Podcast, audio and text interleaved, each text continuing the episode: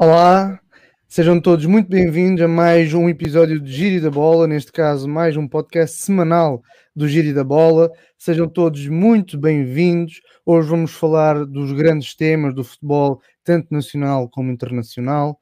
E, sem mais demoras, vamos já começar teletransportar-nos para Lisboa e falar do Sporting.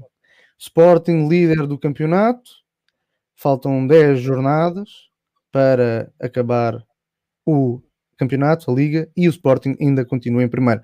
Sporting que ganhou o seu joguinho com 1-0 contra o Guimarães, o Inácio marcou o gol e, e, mais uma vez um defesa teve de resolver o jogo. Não sei se viste este jogo, Gabriel, já agora boa noite para ti também. Boa noite, João, boa noite a todos os ouvintes. Uh, sim, uh, vi não vi o jogo todo, mas vi, vi grande parte do jogo e pronto, vi também o rescaldo e tudo mais.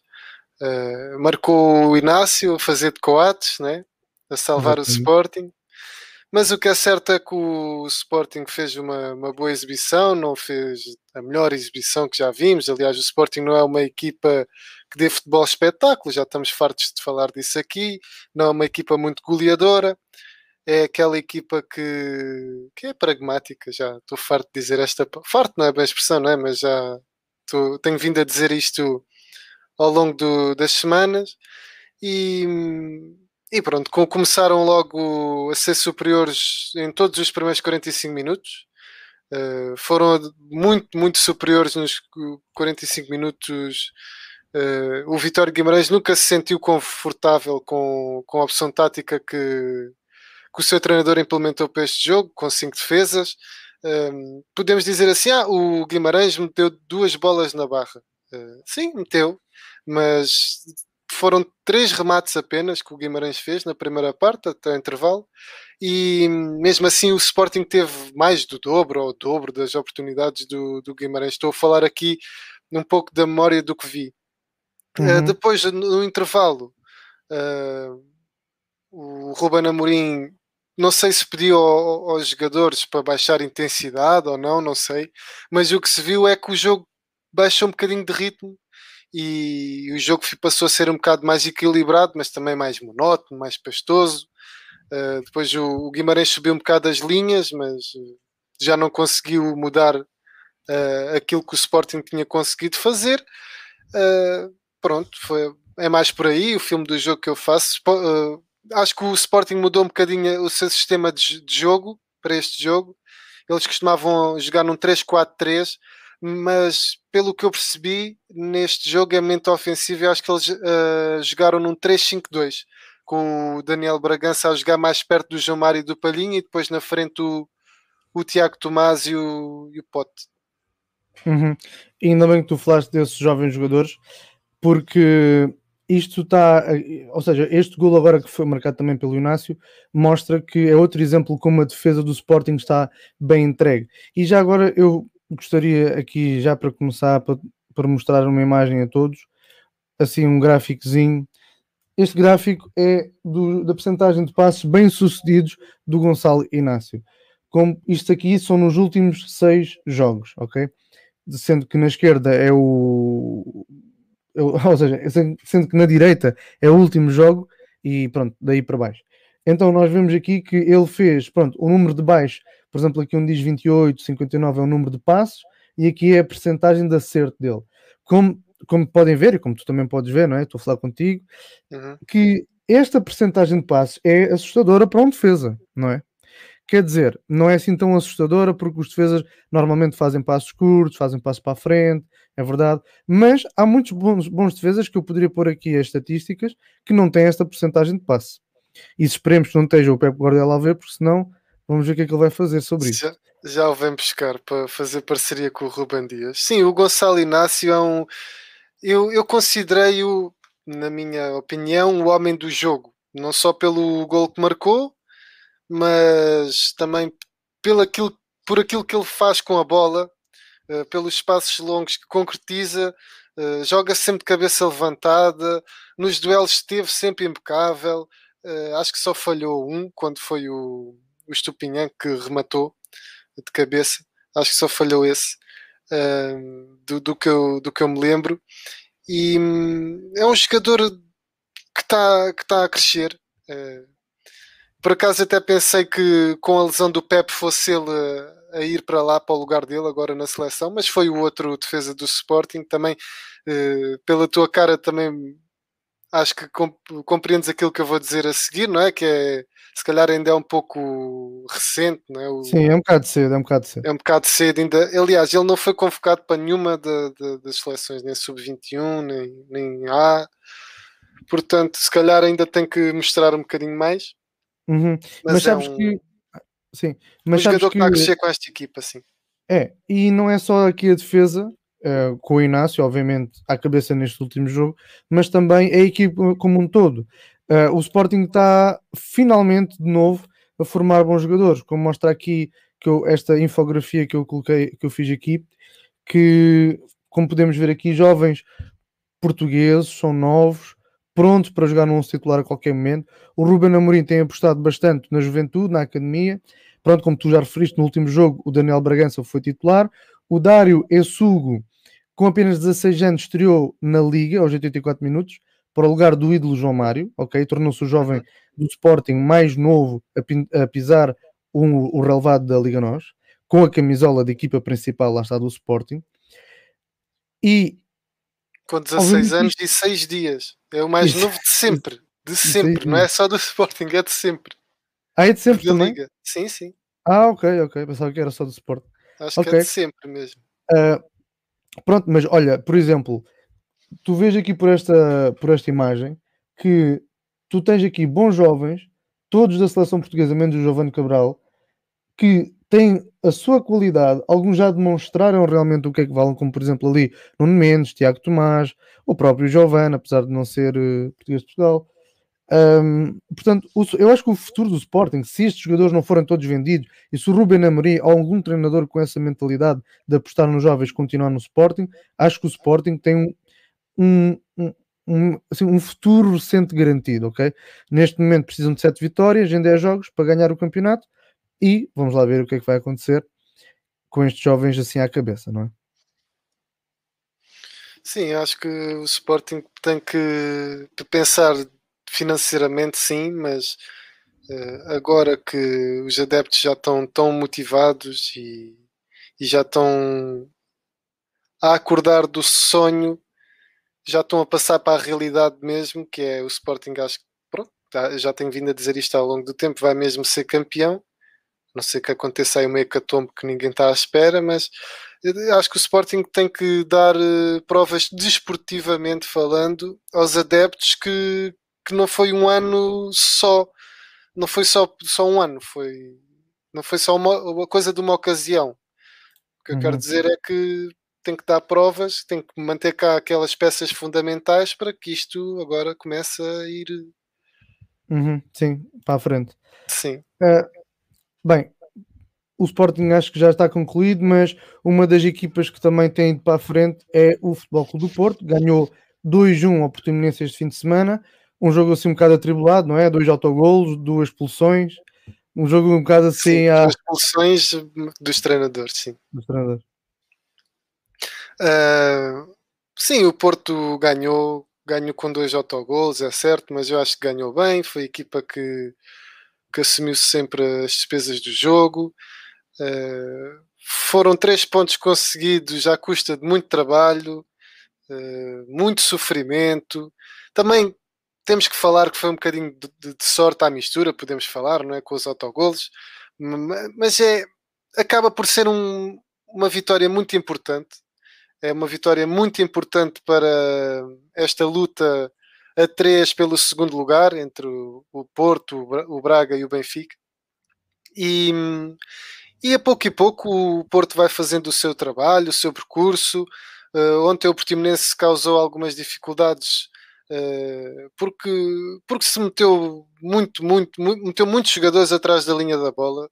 Uh, aliás, o próprio Portimonense, pelo que me pareceu e pelo que eu li, acho que se reajustou um bocadinho taticamente para que, para que se contrariasse o jogo do Porto, não é? Uh, Portanto, são, são jogos sempre muito difíceis, estes, estes jogos contra as equipas, e, e a, a, partir de agora, entrando agora no último terço do campeonato, vão ser cada vez mais difíceis, porque estas equipas, o pontinho, se ao início do campeonato o pontinho já servia, agora o pontinho serve muito, muito, muito.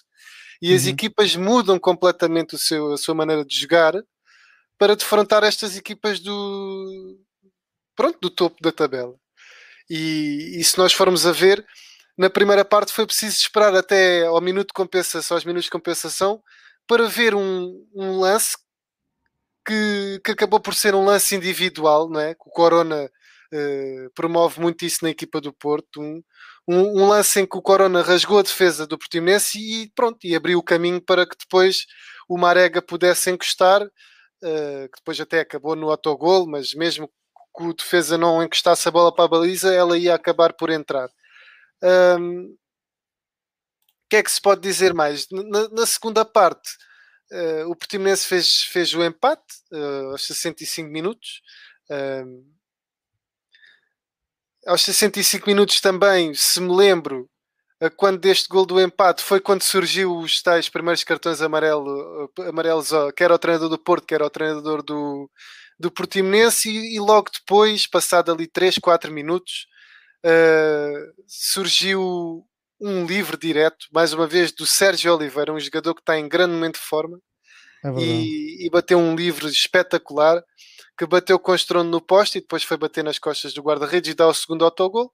E pronto, e depois aí o, os uhum. dois treinadores pegaram-se e foram os dois expulsos. O jogo teve parado sobre, ali algum tempo. Sobre isso, sobre isso aqui, o André Campos está a dizer que ele acha injusto tentarem tirar um mérito ao Porto com os confrontos entre os dois treinadores. Sim, eu ouvi muita gente por aí a, a tirar o mérito ao Porto, quer por isto e quer também por, pelos gols terem sido de autogol. Uh, mas nós podemos ver o copo meio cheio e o copo meio vazio, não é? É sempre assim. Aliás, se nós formos a ver quantos, quantos jogadores do futebol português é que conseguem bater livros daquela qualidade, não é? A bola, pronto, vinha para fora. Eh, teve a sorte de bater no guarda-redes, mas podia ter sido um bocadinho mais ao lado e era um gol espetacular, livre direto. E já ninguém uhum. estava uhum. a falar disso.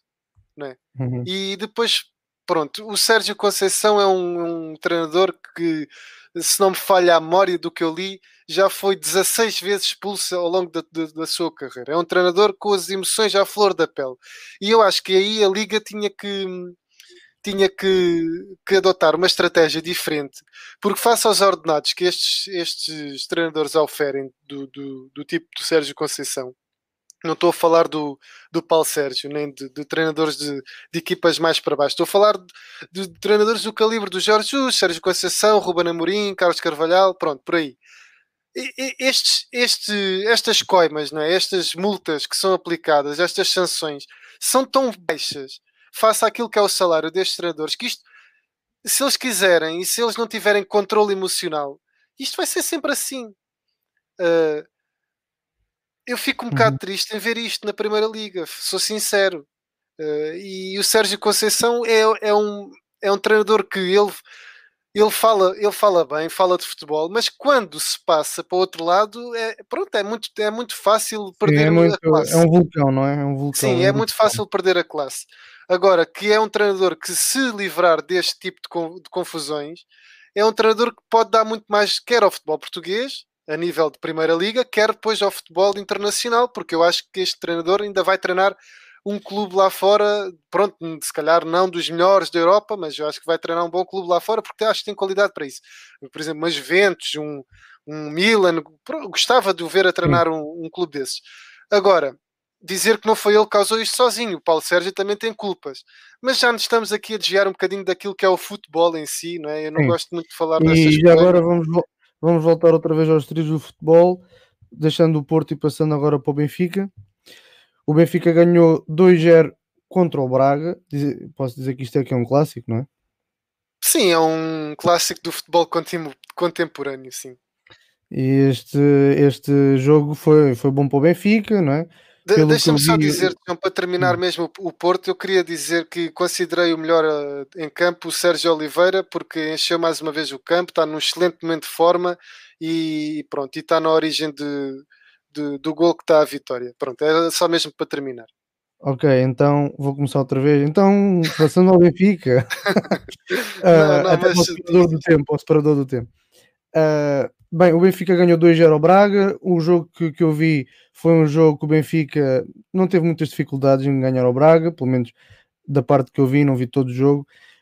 Não teve muitas dificuldades. Na primeira parte, sinto que podia ter marcado, não marcou. E na segunda parte, pronto, na segunda, primeira parte marcou. marcou ok, roubando a é? primeira parte, sim, mas pronto, foi mesmo.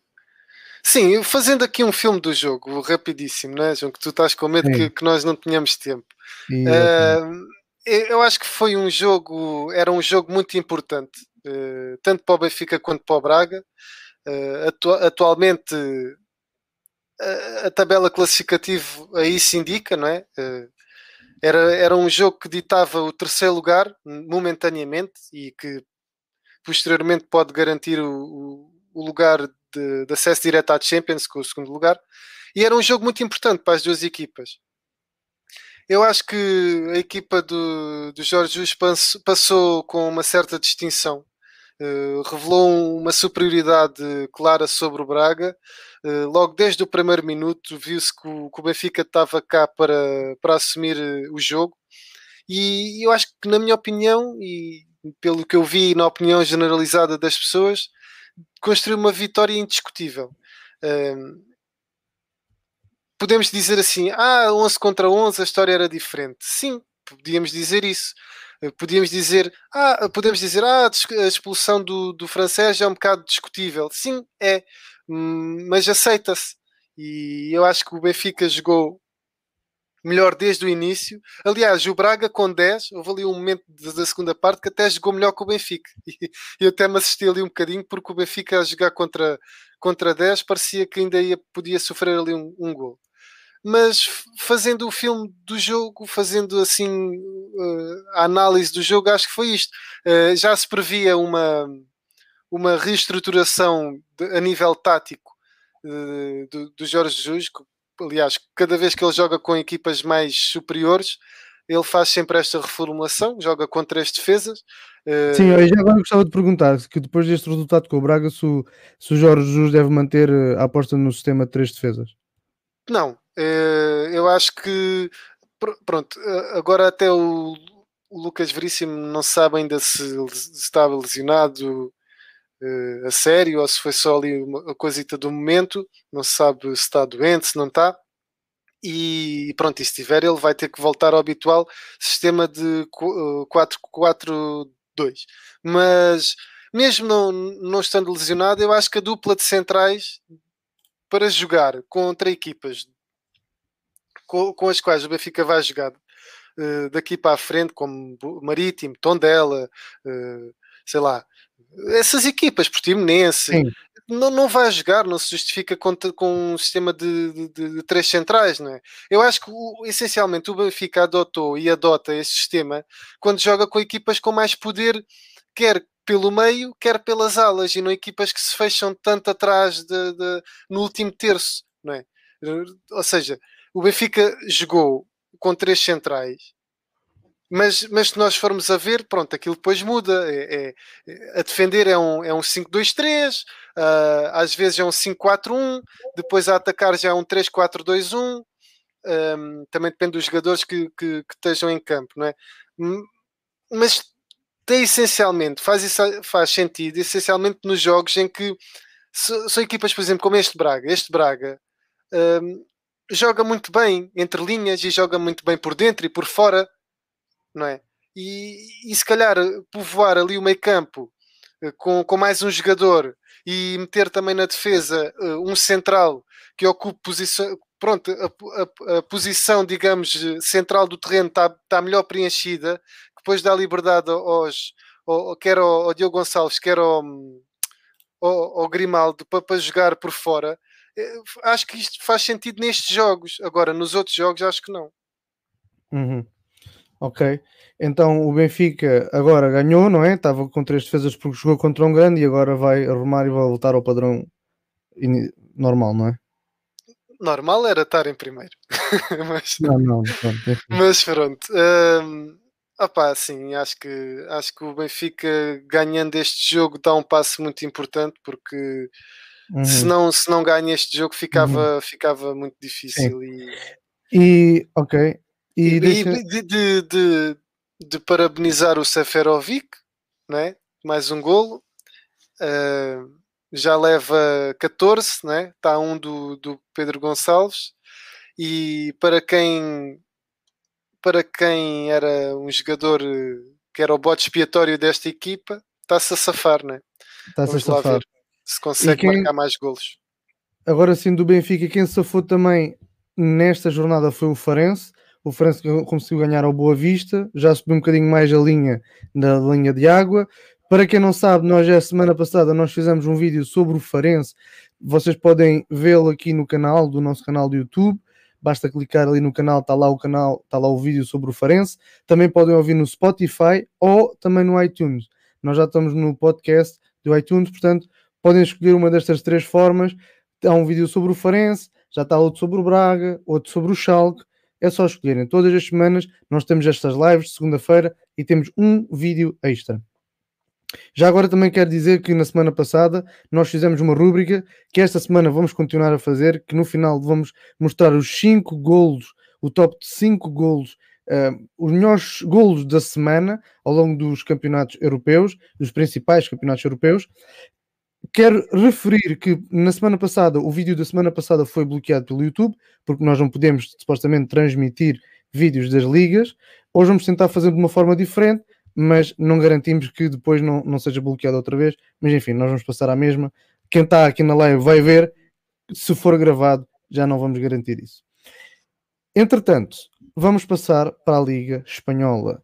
Nossos hermanos, hermanos, aqui do lado, então ganharam os três da frente e, e estamos a entrar na zona aragonês. Ok? Estamos a entrar na zona, não sei se sabes qual é.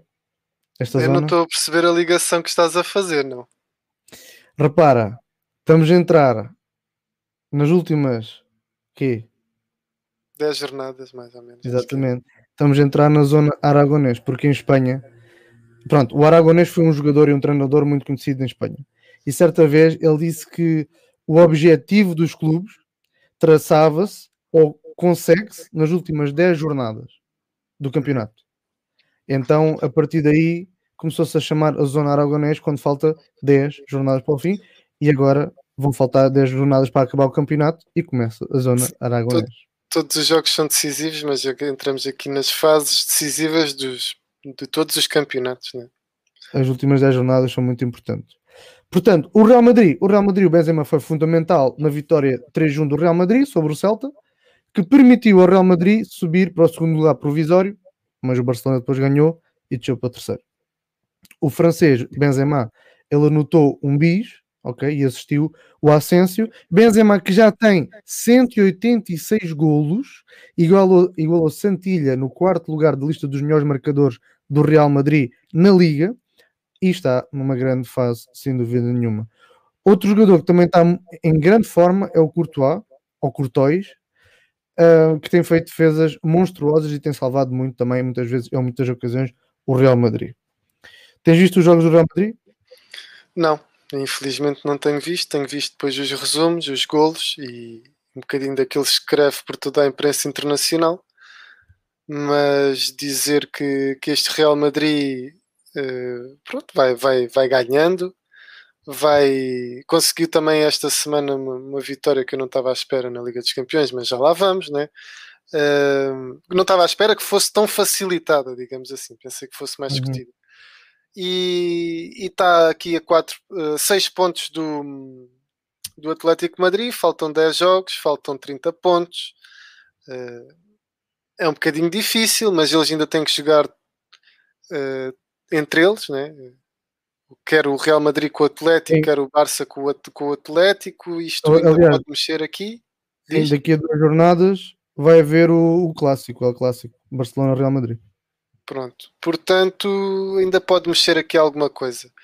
Hum, se, se formos aqui a ver entre estes três, eu acho que quem está melhor, sem dúvida, é o Barcelona. Aqui há, no início dos nossos podcasts, logo nas primeiras semanas, falávamos de um Barcelona em crise. E o que é certo é que para o campeonato, nos últimos 10 jogos, eles têm 9 vitórias, um empate, 30 gols marcados. Ou seja, dá uma média uhum. de 3 gols por jogo. Sim, e finalmente temos uma exibição à Barcelona, não é? Um Sim. resultado à Barcelona. Ganhou a Real Sociedade por 6-1 fora onde Sim, o Messi jogo que se avizinhava mas... muito difícil, né? que o Real Sociedade é uma equipa que nos últimos anos tem estado sempre aqui no, no, no top 5, top, top 6, top 5. Eh, Exatamente. Uh, mas pronto, agora está num, num mau momento de forma, já tinha perdido um zero com o Granada, perde agora seja um com o Barcelona e uhum. vamos lá ver se eles onde, não, não descem aqui. Onde o Messi voltou a marcar, não é? marcou, marcou dois, fez uma assistência, uhum. ou seja, no fundo fez o seu trabalhinho, não é? Uhum. Ele que bateu um recorde que nós já falámos na semana passada, mas agora ofi oficializamos, né? Ele tornou-se o jogador com mais jogos uh, jogados no, com a camisola do Barcelona, ultrapassando o Xavi. Ok, algo impressionante. Outra coisa impressionante também é o facto do Barça conseguir ter pelo menos, olha bem, 18 jogadores que já marcaram pelo menos um golo esta temporada. Ou seja, 18 goleadores diferentes. Uhum. Isso, isso é bom. Isso é muito bom. É, é Ou seja, não, faz com que não dependam só de um, dois jogadores.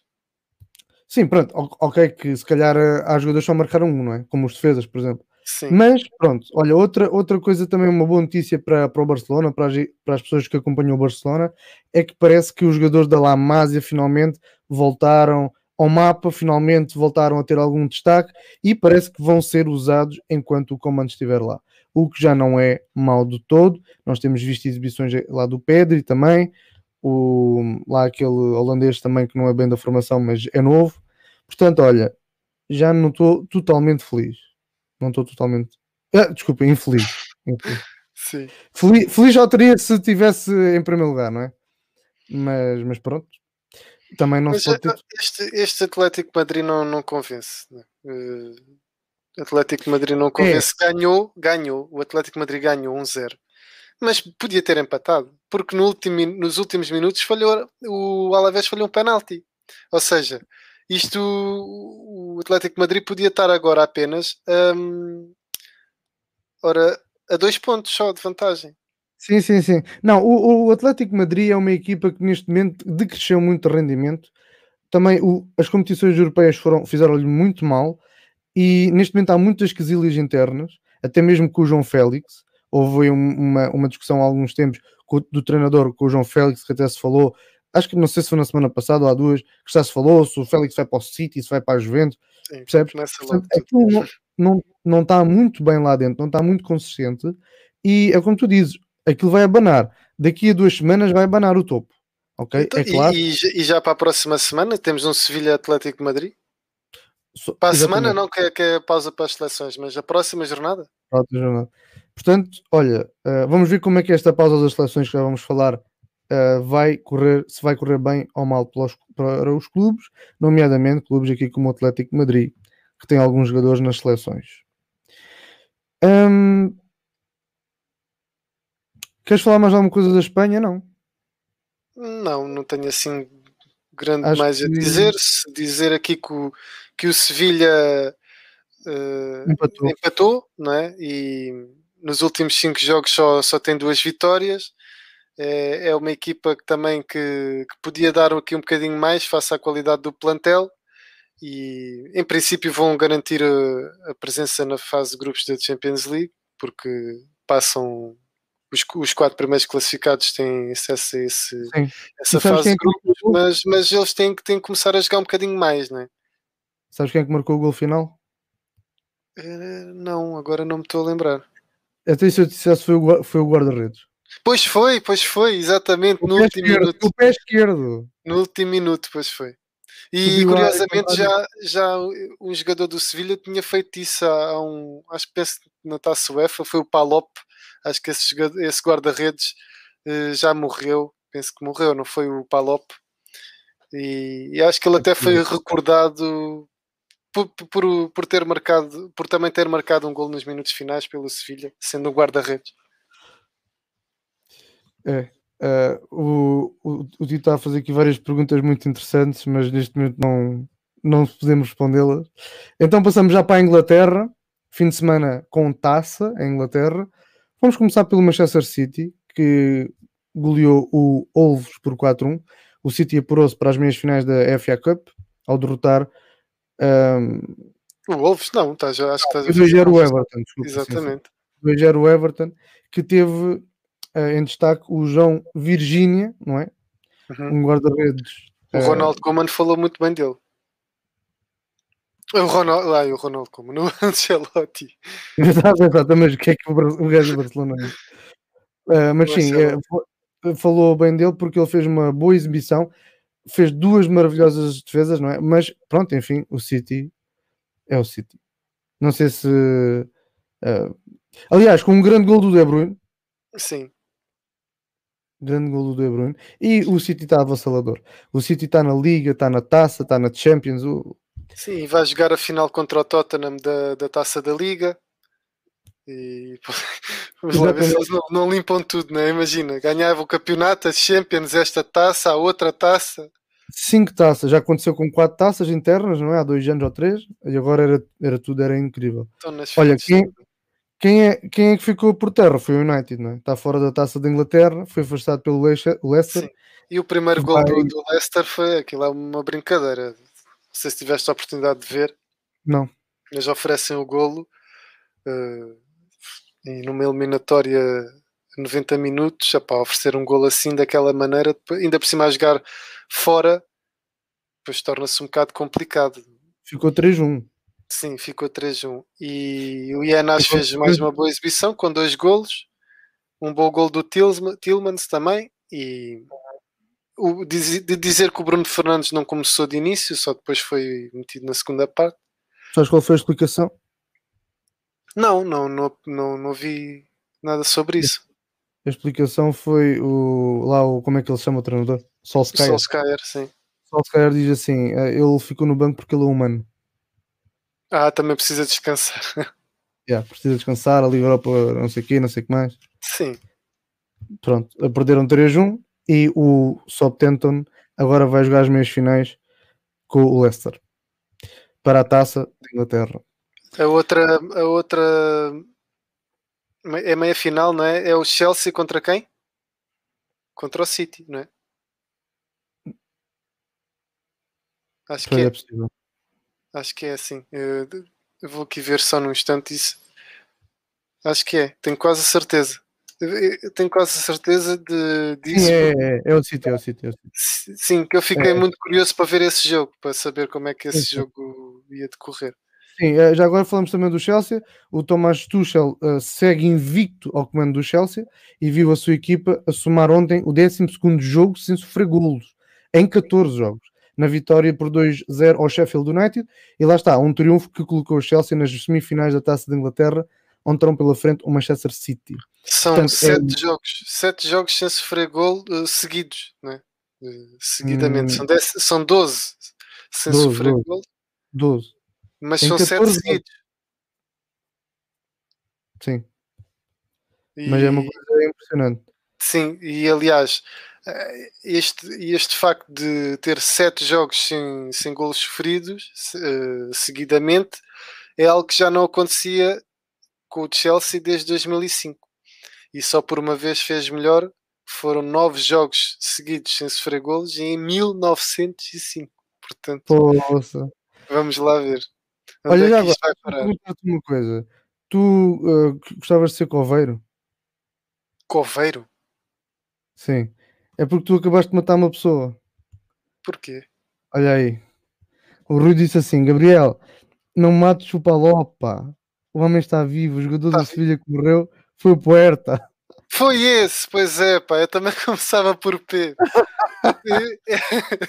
eu, às vezes confundo, há bocadinho estava a confundir o Ronald Koeman com o Ancelotti, sei lá, as caras, os nomes, às vezes faço confusão, mas foi esse o Puerta, sim. Olha, o Rui também disse aqui uma coisa sobre o Leicester, é o candidato a clube mais bem gerido do mundo uh, terem-se mantido relevantes depois do título não é nada menos que notável. E olha, uh, quem sabe possa estar aqui um bom tema para um vídeo extra.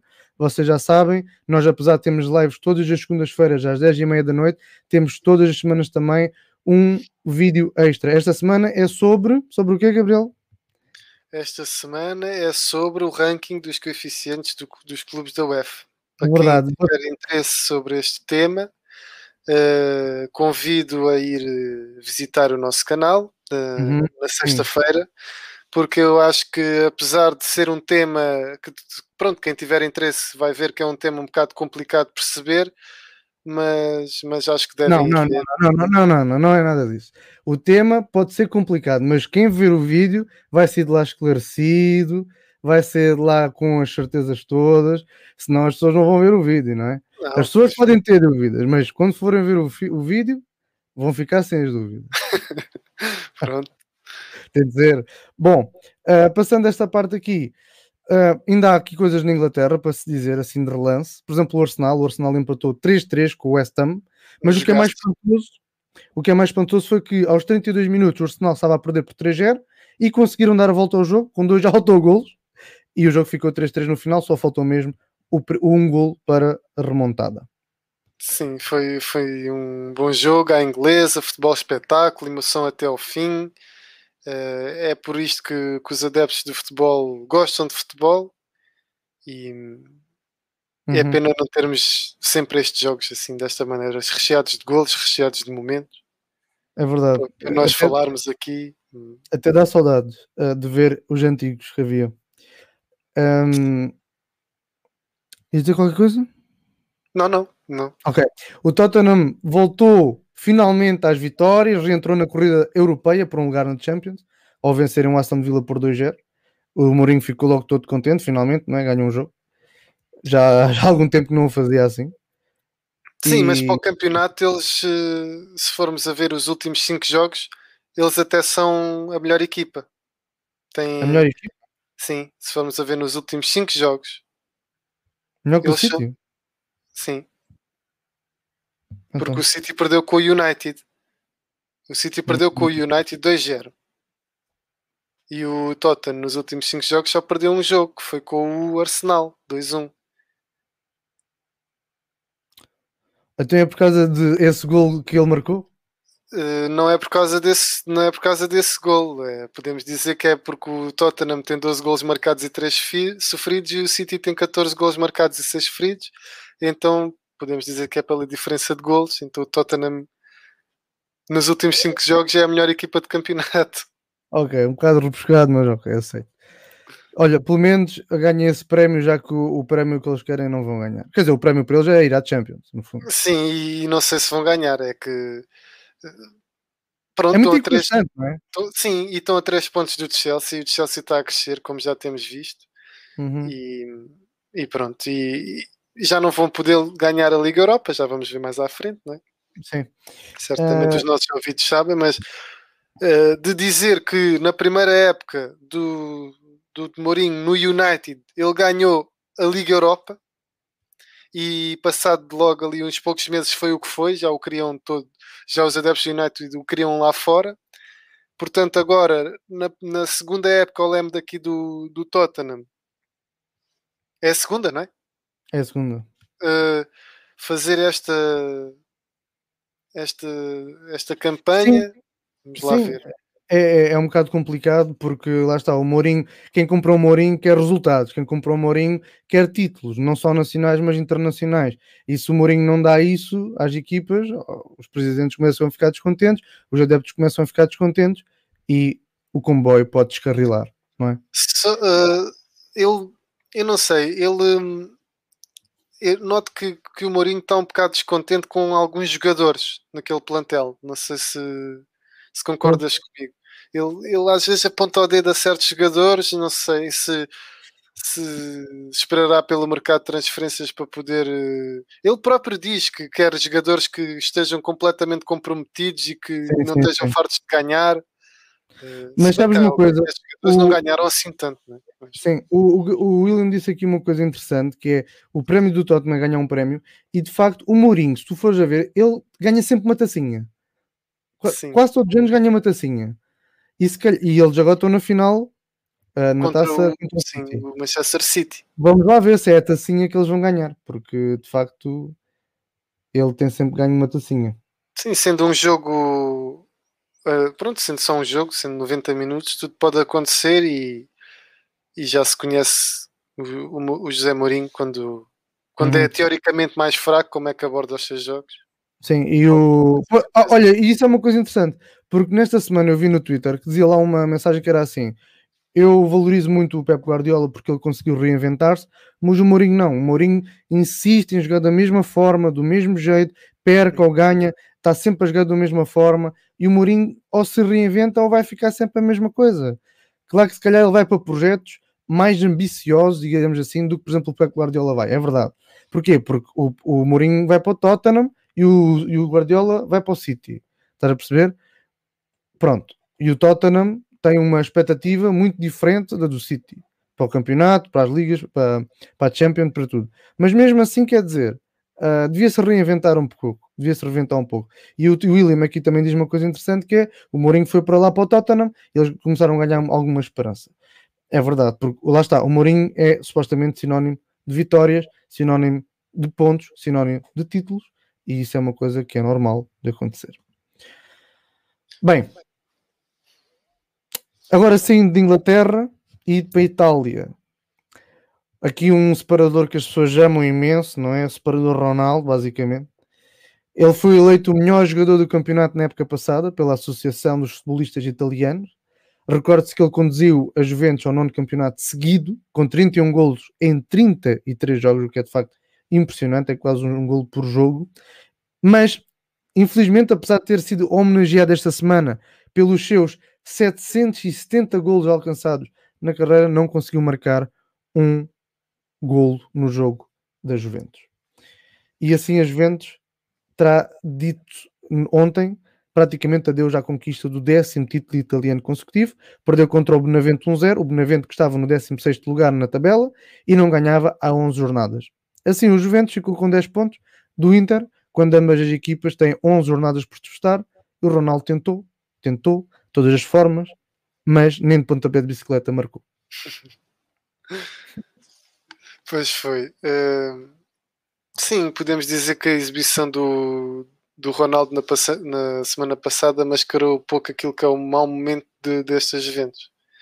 E se há aqui há algumas semanas eu tinha dito que vamos lá, calmem lá os cavalos, que os Juventus ainda não perdeu o título, eu acho que hoje sou capaz de baixar a cabeça e dizer sim, Acho que os Juventus este ano não vai revalidar o título e se calhar ainda bem que isso acontece, porque já era demasiadas vezes e os outros também merecem ser campeões. Uhum. Uh... Uh, só aqui duas perguntas rápidas sobre as Juventus. O Rui pergunta: acha que a carreira do Pirlo acabou antes de começar? Deixa-me só responder a esta pergunta. Uh, eu acho que a carreira do Pirlo não, do Pirlo não acabou, porque a carreira do Pirlo, pronto, o Pirlo é um ex-jogador muito mediático, muito conhecido, mesmo que ele seja despedido da Juventus nesta época, ele vai certamente para outro clube. É tipo um Gattuso também, uh, apesar de não ser, se calhar, o top dos tops e não ter feito a equipa jogar melhor, do que antes jogava, mas é um, é um treinador com uma certa, um certo reconhecimento no mundo do futebol e não vai acabar a, a, carreira. Eu sei que é que se calhar ele pode querer dizer, significa que ele não está, havia se calhar algumas expectativas em relação ao Pirlo, até pela maneira como ele jogava, como ele vi, via o jogo, a visão dele para com o jogo de futebol, e isso ficou um bocado além das expectativas. Numa equipa das Juventus, lá está, vinha a ganhar nove temporadas segui seguidas, e supostamente devia ganhar já esta, porque é assim que as coisas funcionam. A máquina estava colocada neste sentido, as roldanas rodavam para o mesmo lado, mas não conseguiu. E isto encadeia-se na pergunta que eu acho que tu podes responder, que é aqui do, do nosso ouvinte, eh, do nosso seguidor neste caso, que é boa noite. Como é que caracterizam a época da Juve? Qual o ponto mais fraco da equipa, na vossa opinião? Bom, falando eh, antes de mais um pouco do, do, que, do que foi dito antes sobre o Pirlo, só dizer que no final do jogo o, o diretor desportivo da, Juventus garantiu que tanto o Cristiano Ronaldo como o Pirlo eram para manter, que um jogador não vai, um, um jogo não vai mudar a estratégia. Temos o Cristiano Ronaldo, o melhor do mundo, e vai continuar connosco. Uh, o Pirlo assumiu os erros, disse que foi mau em todos os aspectos, erros técnicos, atitude, tudo. Uh, eu acho que é um, é um bocadinho, como é que eu hei de dizer? Seria mau despedir o, o agora mandar fora o Ronaldo e mandar fora assim o treinador. Uh, eu acho que é um treinador jovem que ainda tem alguma coisa para aprender eh, pronto, podemos dizer que as Juventus não é uma equipa de andar aqui a fazer testes, mas se Sarri teve tanto, tanto tempo, acho que teve tempo a mais uh, na equipa das Juventus, porque é que o Pirlo não pode estar mais um bocadinho? Não é? É, fica só mais um bocadinho. Não é? Pelo menos, pronto, final da temporada, ver onde é que a equipa chega. Sim, e, isso era o ideal, não é? E pronto, e depois a partir daí se vê. Agora, em termos de pontos fracos, eu gostaria de acompanhar mais o futebol italiano do que, do que acompanho, mas pelo que me dá a sensação, é, eu acho que a Juventus está um pouco dependente de um jogador e não tem um. um não tem, ele, ele, eles têm um conjunto de jogadores, eh, eles não têm uma equipa.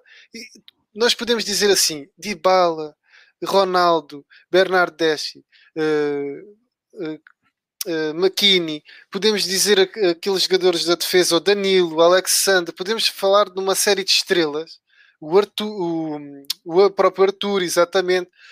Ou seja, individualmente nós olhamos, e para quem acompanha o mundo do futebol já há algum tempo, e para quem joga Playstation, e para quem joga FM, estes jogadores é tudo muito bonito, é pá, são, são craques, mas, mas quer-se dizer isto, não é só meter os ovos lá dentro e dá omelete, não é? Tem que se meter um bocadinho de especiarias, tem que se meter um, um bocadinho de, de, de pronto, de, de algo que é pessoal e, e não sei se, se aqui pronto, já, já vou falar outra vez do Pirlo. Não sei se, se, a culpa será só do Pirlo. Será que a culpa é só do Pirlo? É assim, eu acho que a equipa já vinha atrás com uns sérios problemas. É por isso que o Pirlo foi para a equipa, ok? Se, se a Juventus veio, veio de um de um mau percurso com o antigo treinador que tu disseste que era o Sarri. Depois foi lá para lá o Pirlo. O Pirlo foi para lá não porque as coisas estavam bem, mas estavam mal. Portanto, uh, não é que a equipa tenha, estava muito bem e o Pirlo fez tudo cair, não. Mas há problemas ainda. E um dos problemas que eu vejo, sem dúvida, é o meio campo. O meio campo, a zona mais recuada do meio campo, uh, e até a própria defesa, que está já envelhecida, apesar de muito experiente, já está envelhecida. Se calhar precisava de uma renovação, apesar de renovarem com o Delete mas precisa se calhar mais rotação ali naquela defesa e um meio campo, a parte de trás do meio campo. Pelos jogos que eu vi até mesmo com alguns da Liga, mas até com o Porto, dá para perceber que é uma equipa um bocado arrogante demais e que tinha de ter ali mecanismos que se calhar, como tu disseste, não pode só depender de um jogador. Mas se calhar também te vou dizer uma coisa, se calhar é por a equipa não jogar tanto mais para o Ronaldo que eles também fazem uh, menos, boas, menos golos. Ou seja, por exemplo, quando tu tens um Ronaldo na tua equipa, é pá, tu tens de aproveitar o homem. Mas eu sinto que o Ronaldo ali não é muito bem aproveitado, para te ser sincero. Acho que também um, um dos pontos que está a deitar por terra aquilo que, que, seriam as aspirações dos Juventus em todas as competições é a não presença do Dybala. O Dybala tem sido castigado com lesões, só fez atualmente 11 jogos, só tem 11 jogos na época. E conta apenas com dois golos nestes 11 jogos. Sim. Eh, era um jogador que, que dava algo a esta equipa, dava aquela é imprevisibilidade. Sim, mas pronto. agora com o Chiesa, que é, que é um grande uhum. jogador uhum. também, que tem vindo a mostrar-se, uhum. mas sei lá, de bala. Sim, sim. Uh, mas pronto, agora olha, uh, seja por esse motivo, seja por outro motivo, perdeu esta jornada, fica a muitos pontos. O Inter não jogou, há um surto de Covid no clube. Alguns quatro jogadores já estão em casa, jogam para o próximo sábado. E se o Inter ganhar, o fosso vai aumentar. Relembrar que no final desta, desta live vamos ter o top 5 golos da semana. Provavelmente quem está em live vai vê-los, mas depois na gravação, se calhar não, porque o YouTube vai bloquear e vamos estar a recortar os vídeos. Enfim, grande chatice. Mas pronto, vamos passar já para a Alemanha. Para a Alemanha. Aliás, não vamos passar, nós vamos respirar a Alemanha Assim só, Gabriel, assim. E depois, olha, ir logo. Tipo, acabou. Okay, okay. Portanto, o Leipzig ganhou 1-0 ao Armina, o conjunto na, na, na... Nagelsmann. Nagelsmann. Tem de ser rápido. Nagelsmann estabeleceu um recorde de passos, 906, em jogos da Bundesliga, o que é fantástico, tendo sido bem sucedido em 90%, 91% dos mesmos. Isto é estatística para nerds, como o YouTube às vezes diz. O Bayern, por sua vez, ele goleou o Stuttgart, uh, o, que é, o, que é impressionante, o que é impressionante é que eles, ou seja, eles estavam a jogar com 10 desde o minuto 12, depois da expulsão do Alfonso Davis, e depois, pronto, é, é tipo aquele meme, tipo, tu estás assim, o Bayern tipo está assim, pronto, tranquilo, ok, nos jogos, de repente há uma expulsão, ok, vamos concentrar, estás a ver, tipo, pronto, e pronto, ganhou 4-0 com a trick perfeito do Lewandowski, pé direito, pé esquerdo e cabeça, já tem 35 gols na liga. Cabeça, João. Tu viste o gol de, de, de, cabeça do Lewandowski, grande gol, Foi uma impulsão fantástica. Sabes que o Lewandowski, ele tornou-se o máximo goleador estrangeiro numa época, uh, e que está a 5 gols do recorde de Gerard Müller, em 1962, também tenho aqui uma data assim para mandar para lá. E isto é bater recordes, atrás de recordes, todas as semanas. Na semana passada tinha batido um outro recorde, esta semana bate outro recorde, para a próxima semana bateu outro recorde. Para a próxima semana não que não há campeonato, mas na próxima jornada. Pode bater um recorde pela Polónia. Olha, e vai jogar, portanto. Um... Mas repara, o Lewandowski tem 24 jogos na Bundesliga, 35 golos, 6 assistências sim, e sim, apenas o... 6 golos de penalti. Olha, até nós podemos dizer que o Bayern vai ganhar o campeonato. E o Bayern também é uma equipa de um só jogador, não é? Que aquilo também não é só um jogador. Aquilo é mais uma equipa do que só jogadores. Mas, Sim, eu acho, que é, eu acho que é muito mais uma equipa. Eu acho que depois é tens um jogador lá na frente que, que, que, materializa em golo aquilo que é os processos e a dinâmica da equipa. Eu acho que é mais assim. Agora, as Juventus, pronto, fazendo aqui a comparação com as Juventus, as Juventus não é uma equipa. As Juventus são um uhum. conjunto de jogadores que, que tem lá na frente um, um, jogador que podia materializar em golo aquilo que são os processos da equipa, mas não faz, porque não, a equipa não, não, não, não faz isso para ele. Não, não, não dá. Não faz isso, não consegue. Não consegue, não consegue mesmo. Mas pronto, olha, é mais equipa e é por isso que tem mais probabilidades de ganhar não só a Liga, mas a Champions League. Uai, por falar em Champions League, vamos passar para a Champions League. Uh, vamos falar do sorteio, vamos falar um bocadinho do Porto e dos jogos que aconteceram. Eu quero falar primeiro dos jogos que aconteceram, ok? Assim, uma coisa assim, assim, muito, mas muito concisa, para depois falarmos um bocadinho mais sobre o sorteio, ok? Pronto. O que é que há para falar, Sr. Gabriel Chumbinho? Bom, o que é que há para falar? Na terça-feira tivemos o City com o Mönchengladbach. Já sabíamos que o clube alemão não ia passar, à partida já sabíamos, né?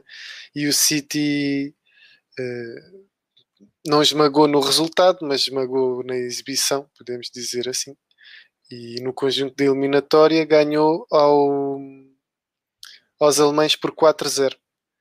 Sim. Uh, e passou confortavelmente para uh, os quartos de final. E tivemos oh. também o Real Madrid.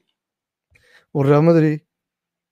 O Real Madrid que ganhou 3-1 e no conjunto ganhou 4-1. Com muita pena minha, mas olha. Não sejas assim. Não sejas assim. A vida não é perfeita. Mas uh, sim, foi, foi um jogo que, que ninguém estava à espera. Acho que só mesmo os adeptos fanáticos do Real Madrid é que poderiam estar à espera de um resultado deste, porque antevia-se uma eliminatória bem, bem discutida, não é? até os últimos minutos. E isto depois tornou-se muito mais fácil com o gol do Benzema logo na primeira parte. E, e sejamos sinceros, uh, passou a melhor equipa passou a melhor equipa, depois passou também o Chelsea, passou o Porto. Vamos, vamos, eu vou já fazer aqui. Ah, quer dizer, não, sim, pronto, vamos fazer então aqui falar do sorteio, ok? Pode ser. Passou, eu vou dizer, passou o Manchester City, o Real Madrid, o Bayern, o Porto, passou Dortmund, Liverpool, Chelsea e Paris Saint-Germain. Já agora eu gostava de mostrar uma coisa super rápida, de 30 segundos, sobre o Paris Saint-Germain. Quem quiser pode ver aqui o que eu vou partilhar aqui na live, que é o salário do, da Liga Francesa, mas tem a ver também aqui com o Mbappé e tem a ver aqui com o Neymar e tem a ver com os milhões que se gastem ordenados. Eu não vou aprofundar muito isto, mas o Mbappé é o segundo jogador mais bem pago da Liga 1. Esta época vai receber 25 milhões de euros brutos, sendo que na próxima época, a última do seu atual contrato, dará um salto para os 26,5 milhões. Porém, o Paris Saint-Germain já lhe propôs um novo salto e, se ele aceitar, vai receber anualmente mais de 30 milhões de euros brutos. Portanto, o Paris Saint-Germain, como podem ver por esta infografia, coloca três jogadores no top 15 de salários. Ah, eu não estou a mostrar aqui o, o coisa todo, mas pronto, está aqui. Por isso, o Paris Saint-Germain é um absurdo, dá ordenados absurdos, é uma liga completamente disforme. Uh, é um bocado impressionante. Sim. E, Já vi. Bem, enfim. Mas pronto, o PSG, o PSG podia estar a hum. passear nesta liga, eh, mas uh, neste, neste campeonato descuidou-se um pouco e, e só Uhum. Só, só agora com, com o goleada frente ao Lyon é que se aproximou mesmo do, do Lille. Sim. Sim, então vamos falar um bocado do sorteio. Então vamos começar com o primeiro jogo que eu tenho aqui, por exemplo, no 0-0, não é? Que eu estou aqui agora no 0-0 a ver o primeiro jogo, que é Manchester City, Borussia Dortmund. Foi um dos jogos. O que é que tu achas para este jogo? Bom, eu acho que o sorteio, uh, falando um pouco de uma maneira geral do sorteio, eu acho que beneficiou a equipa portuguesa em competição, porque acho que apanhou uh, a segunda equipa, ou talvez a primeira. Para, mas espera aí, mas espera aí, homem. Já falas do Porto, agora é Manchester City e Borussia. Mas Foi, é que eu queria generalizar isto mais para ser mais rápido, mas pronto, porque senão vamos perder aqui algum tempo. Mas uh, falando do, do City com o Dortmund, eu, eu não, pronto, o City em princípio vai ganhar. Agora pode ser um jogo que pode se dificultar um pouco. Se calhar se fosse se fosse eh, com, com adeptos era, era muito mais difícil, mas não quer dizer que não vai ser difícil, porque o Dortmund é uma equipa alemã, é uma equipa que, que faz bastantes golos.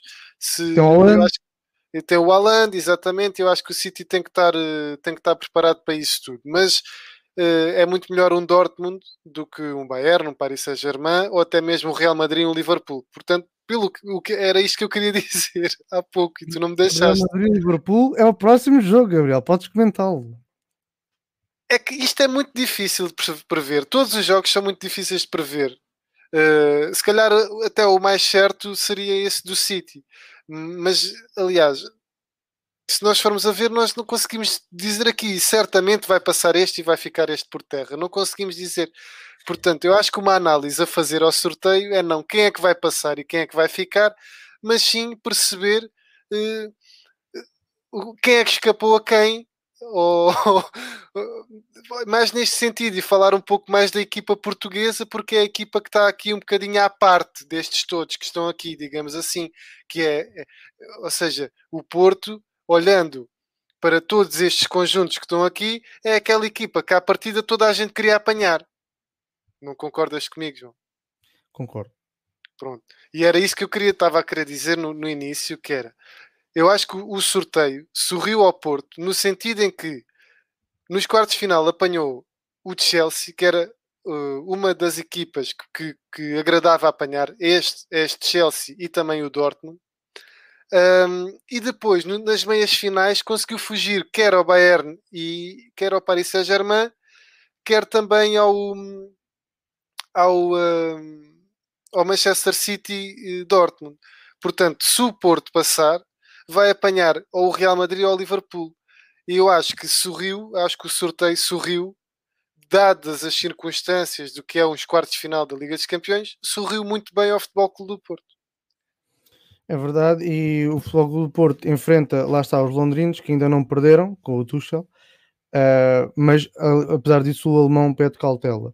Quanto ao, ao, jogo do Real Madrid e Liverpool, eles protagonizam um duelo incrível, histórico, entre estas duas equipas que somam juntas 19 títulos europeus, 13 os espanhóis e 6 os ingleses, portanto vai ser um jogo incrível, que na minha opinião eu acho que o Liverpool vai sair por cima. Uh, não é por tendência nenhuma, mas eu acho mesmo.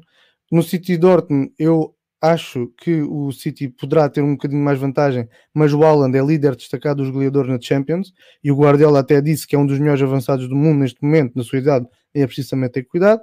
E depois o outro jogo, o Bayern contra o Paris Saint-Germain, é uma reedição da última final da, da competição e em que o emblema francês ele vai tentar a vingança após a derrota na final de Lisboa na época passada. Quanto... Sim, podemos, podemos dizer que quer o Bayern com o Paris Saint-Germain, quer o Real Madrid com o Liverpool, são finais antecipadas. Sim, e eu acho que o Bayern vai ganhar essa final. Hum... Olha aqui, está aqui um, está aqui outra pergunta aqui do nosso seguidor que disse assim: Eu ouvi uns rumores que o Haaland pode sair para o City. Acham que é um bom salto para o jogador norueguês? Olha, eu vou dizer que eu, quando leio as notícias internacionais, eu, ve, eu sigo muito a Liga Espanhola e a Liga Espanhola é só falam é Haaland para o Barça, Haaland para o Real, Haaland para o Real, Haaland para o Barça. E, e tipo, estão a fazer um quase um, um pedra, papel, tesoura para ver quem fica. Depois já o City, depois na sala da Juventus, até se fala do Bayern. Portanto, eu, neste momento, eu não acreditaria nada do que eu leio nesse sentido de transferências, porque ele pode ser para qualquer lado, essa é a verdade. Agora, se é um bom salto para o City, uh, sem dúvida alguma. O City precisa de um ponta de lança, apesar de eles não jogarem com ponta de lança, o Agüero às vezes está lá, outras vezes não está, enfim, eles jogam com falso 9, mas era um grande salto, atenção, era um grande salto, era melhor do que para um Real Madrid ou para um Barcelona, na minha opinião.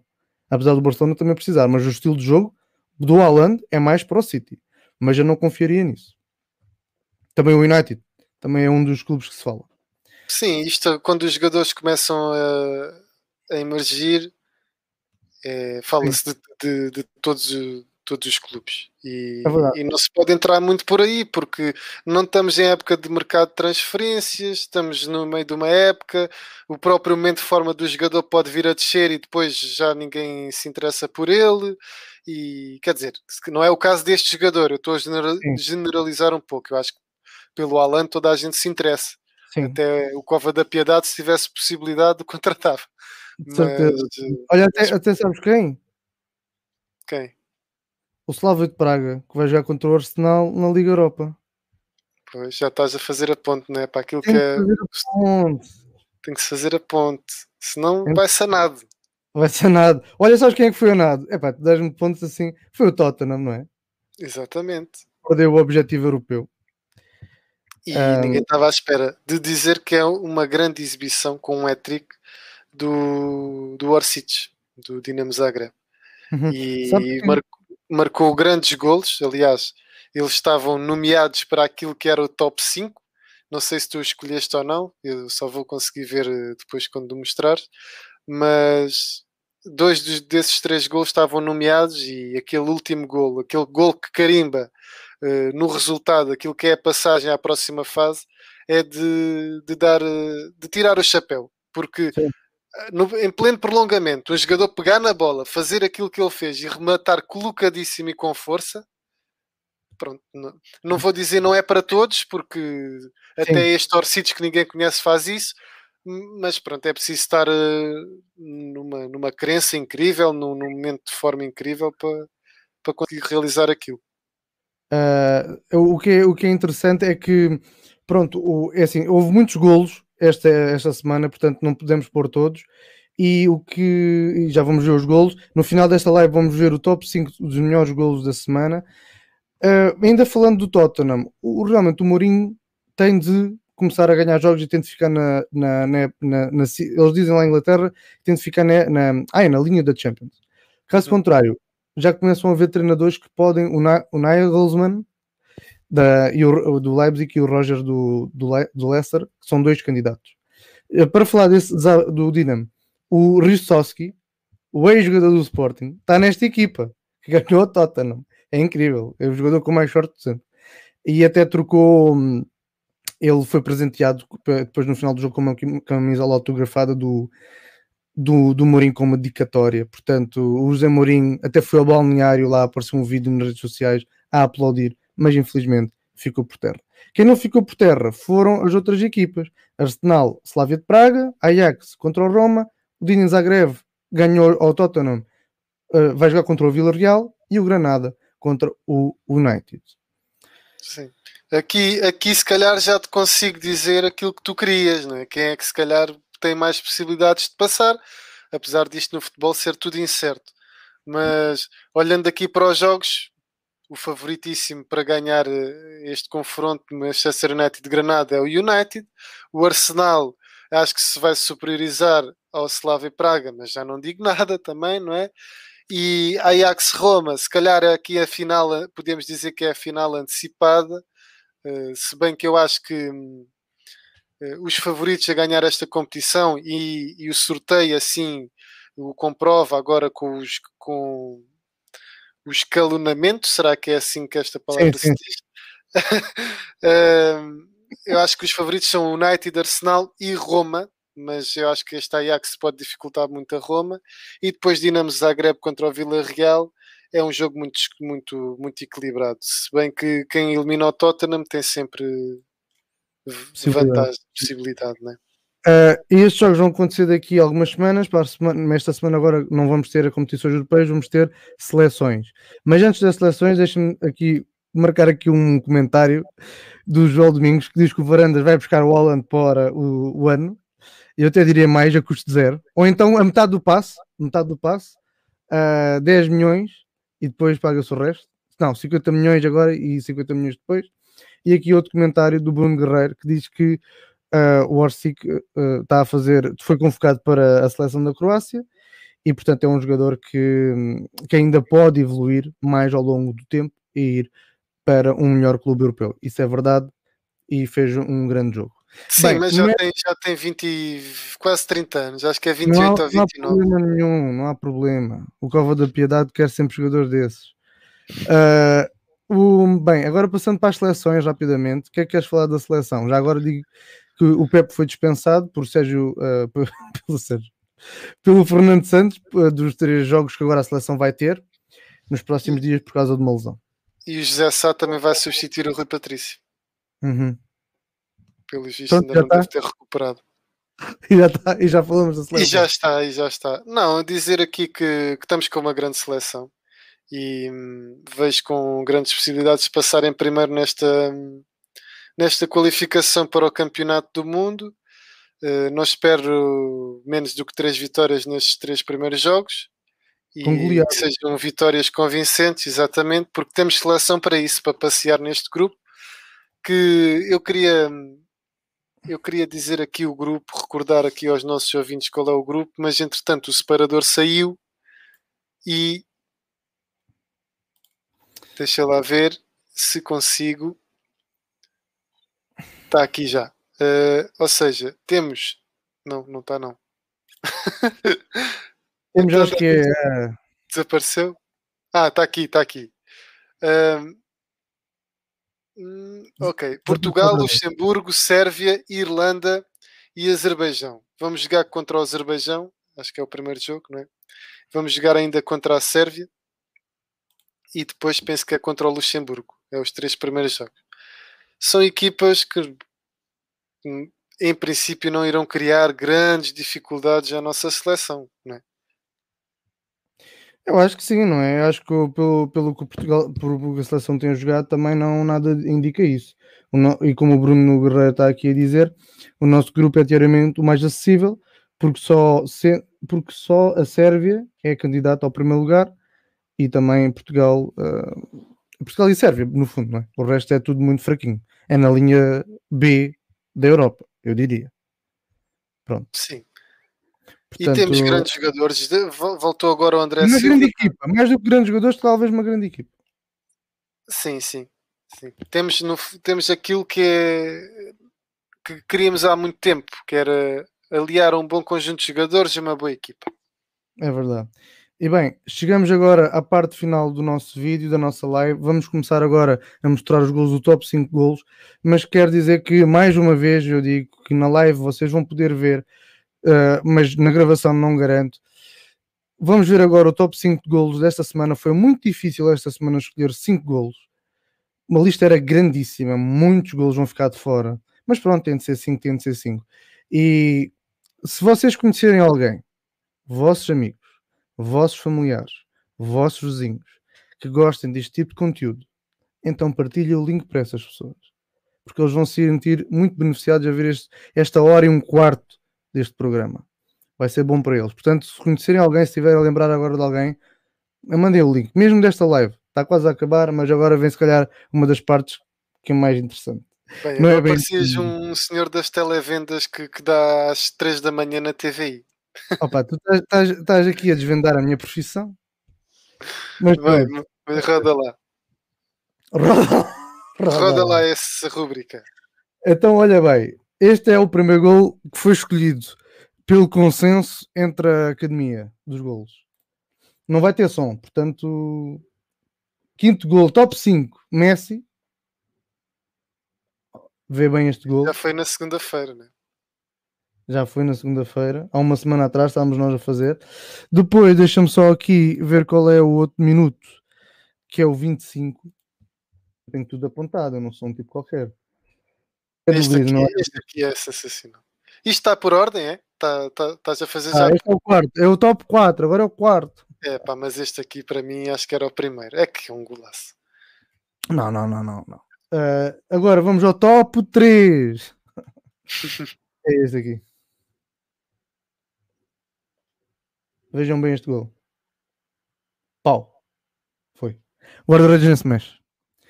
Montpellier. Ah, já sei qual é o que vais escolher para primeiro. Já sei qual é o que vais escolher para primeiro. Não, não estragues a surpresa, Gabriel. Surpresa é Já alma sei. do negócio. Só pode ser aquele que eu estou a pensar. Mas este aqui também é um Exatamente. golaço. Agora é o top 2, Parma 1-2 Génua.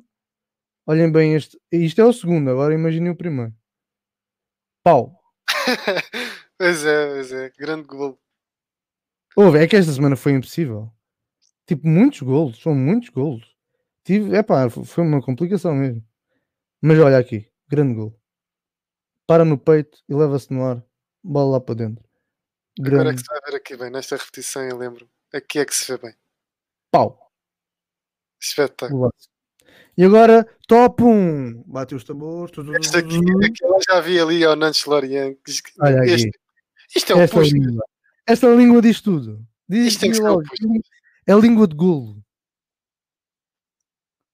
Isto é o Puskas. Isto vai ser o gol do, do, do- ano.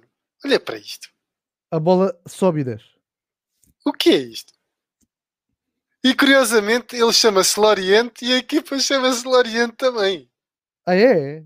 Sim, não, não, não sei, deve-se pronunciar da me- de, de maneira diferente, mas dizendo em bom português é Lorient Lorient. e, É Lorient, acho. eu. e, o- e o jogador chama-se Lorient também. Mas bem, olha, e aqui foi o top 5. Como é que seria isto? É assim. É, Foi o vamos top lá 5. ver Se não é cortado agora no YouTube. É muito provável. Ah, mas pronto, já sabem. Podem ouvir este, ainda não acabou, calma, ainda temos as notas finais, muito rápidas, mas podem ouvir este vídeo no Spotify, no iTunes, ok? Podem ver os vários vídeos que nós temos, tanto em áudio como em vídeo. Temos vídeos sobre a liga mais faltosa da Europa, vídeos sobre o Schalke, sobre o Farense, sobre o Braga, com um árbitro, temos vídeos, um vídeo, uma live extra com um árbitro. Para a semana, para o mês que vem, há novas novidades sobre isso também, mas deixamos para a próxima ocasião. E agora vamos às notas finais. Gabriel Chumbinho, duas notas finais rapidíssimas em 21 segundos. Como eu sou teu amigo, até só vou dizer uma, que é para não perder Olha, muito. então tem de ser em 15 segundos. Que é Pedro Martins, treinador português, que eh, está a treinar o Olympiacos da Grécia, só precisa de três vitórias para revalidar o título, para fazer o bicampeonato. Muito bem, Gabriel. Por acaso também tinha esse aqui. Muito bem. Muito é? bem. Muito bem, pronto.